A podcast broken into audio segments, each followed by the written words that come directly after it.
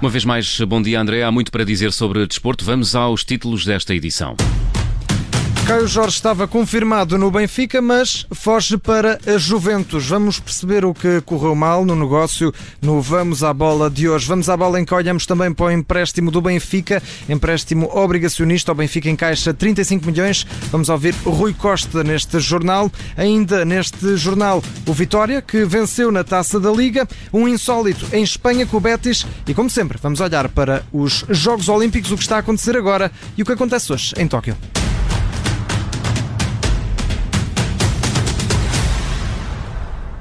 Vamos à bola com o André Maia. Bom dia uma vez mais, André. Volta face no mercado do Benfica depois de ter sido confirmado o acordo por Caio Jorge.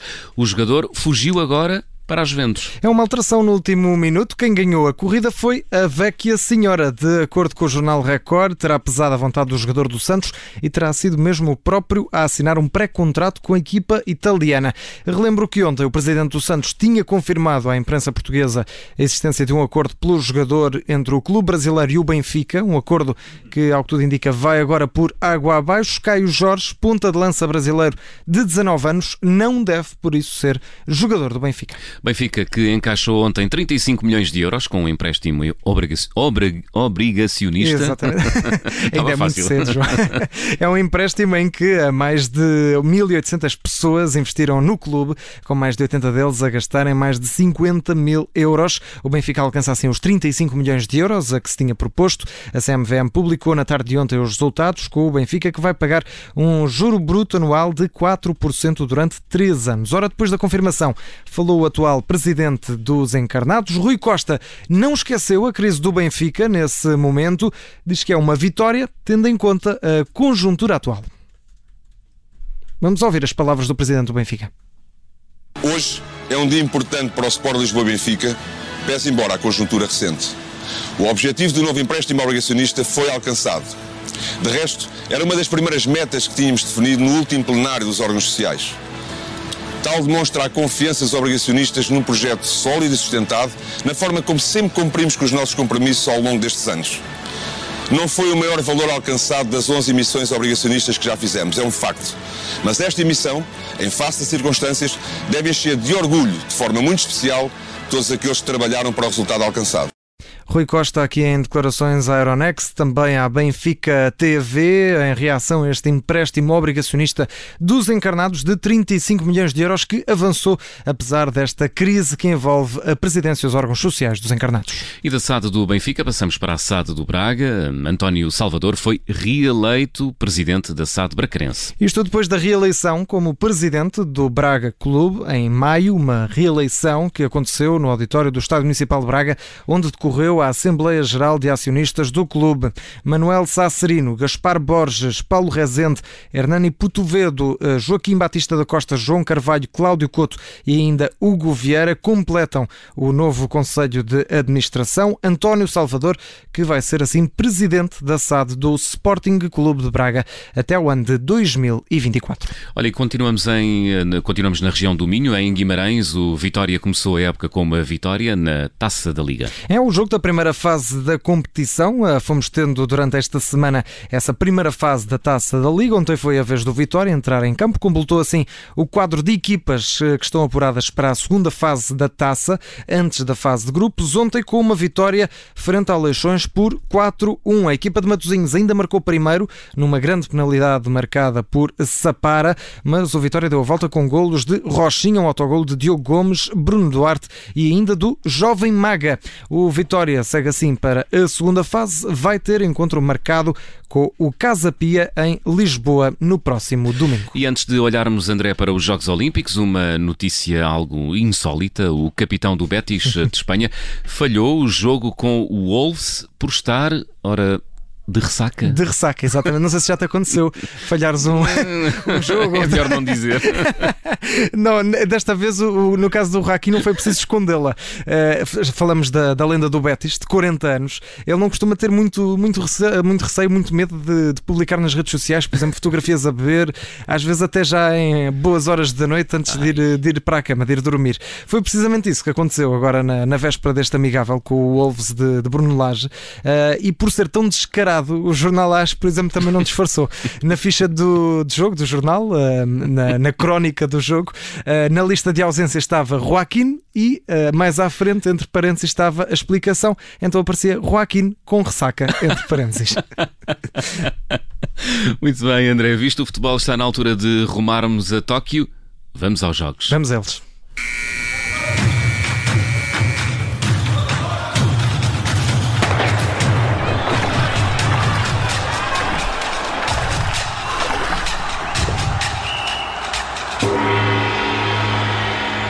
E começamos com o que está a acontecer neste momento em Tóquio. Estão nesta altura, André, a competir dois portugueses. Exatamente, dois portugueses em eh, duas modalidades diferentes. Vamos começar primeiro com o com a vela, aliás, com a 49er, com as regatas 1, 2 e 3. Isto uhum. porque nesta altura já estão eh, em prova Jorge Lima e também José Costa. Nesta altura ainda não há resultados eh, finais, ainda estamos numa fase muito ainda prematura desta prova, mas eh, vamos acompanhá-la também aqui na Rádio Observador. E depois eh, temos também nesta altura, ainda também em prova no ciclismo, no cross country olímpico, temos a Raquel Queiroz, atleta portuguesa que também está em prova. É um resultado que também vamos atualizar eh, aqui na Rádio Observador, acompanhar sempre os portugueses quando estiverem em prova. Por enquanto, estão estes três em competição.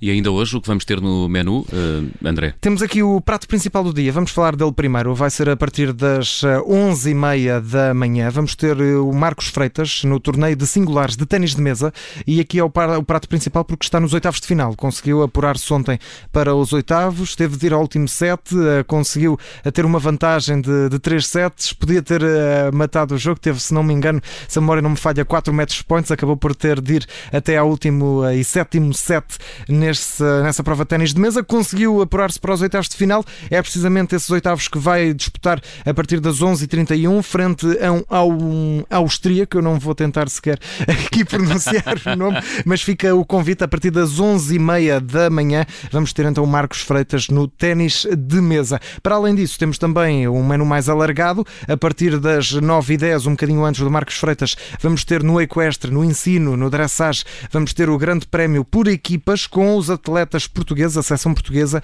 com a Maria Caetano, o Rodrigo Torres e ainda o João Miguel Torrão, a partir das 9 e 10 eh, Um bocadinho mais tarde, às 11h30, à mesma hora do Marcos, do Marcos Freitas, vamos ter os 200 metros mariposa com a Ana Catarina Monteiro, as eliminatórias, e mais tarde, uma hora depois, praticamente, ao meio-dia e 20, hum. vamos ter as eliminatórias de 800 metros livres, também na natação, com o José Paulo Lopes. Vamos ficar atentos e traz, obviamente, via aberta para dar eh, conta aqui em direto na Rádio Observador dos eh, resultados dos atletas portugueses que não almejaram na última madrugada hum, bons resultados, André. Houve mais eliminações para a equipa portuguesa nas últimas horas. Sim, e com reações também uh, bastante fortes. E uh, a primeira, e é por isso que vou falar dela primeiro, a do Henri Angutidze, uma, uma reação muito, muito triste de se ouvir.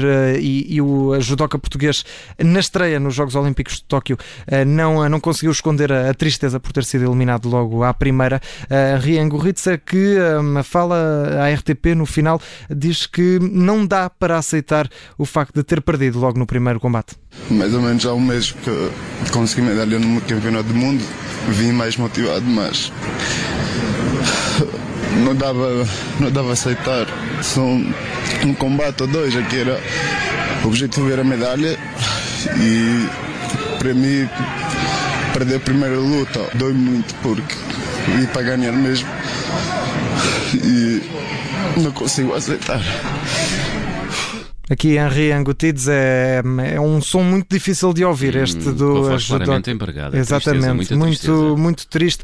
Henri Angutides é que foi derrotado por, eh, pelo austríaco Borchashvili um, a perder então nestes 16 avos de final na categoria de até 81 quilos. Quem teve melhor resultado foi Yolanda Hopkins no surf, consegue um quinto lugar, um diploma olímpico, ainda assim um diploma olímpico já estava garantido antes da madrugada de ontem, não foi conseguido nas últimas horas, mas de qualquer forma, Yolanda Hopkins fez-se às ondas, fez-se ao mar e no final estava feliz com o resultado, apesar da falta de condições. Estou muito feliz. Ah, eu queria ter ido mais para a frente, obviamente.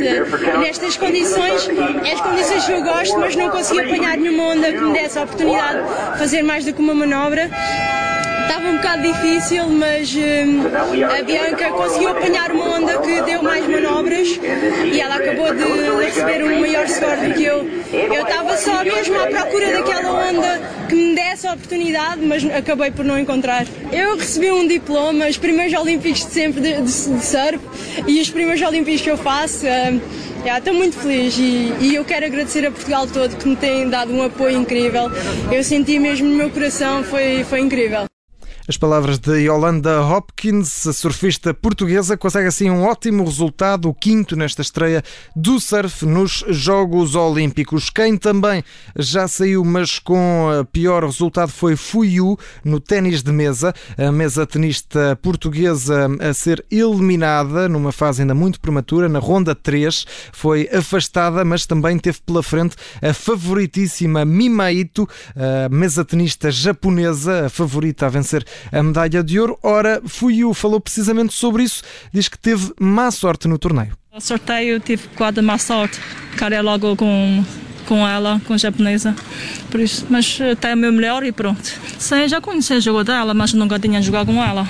Agora, primeira set foi uma pena, que foi 11-9. Uh, podia ter canha, se calhar já diferente. Depois a segunda set joguei bem. Também ela comigo, também como a maneira de minha de eu a maneira de jogar ela não está habituada talvez. Então primeiras duas sets é mais tem mais oportunidade de ganhar. Mas depois ela habituou-se e já é difícil foi eu aqui a mesa tenista portuguesa a lamentar a má sorte no sorteio. Perdeu contra a favorita Mimaito. Está assim eliminada na terceira ronda do torneio individual feminino de ténis de mesa dos Jogos Olímpicos. Toca o que vamos continuar a acompanhar sempre que houver portugueses em prova. Eu venho aqui a contar aquilo que está a acontecer com eh, esse menu que já falámos. Foco agora também às 11h30 para o ténis de mesa para o Marcos Freitas. Foi a edição de hoje do Vamos aos Jogos e vamos à bola com o André Maia.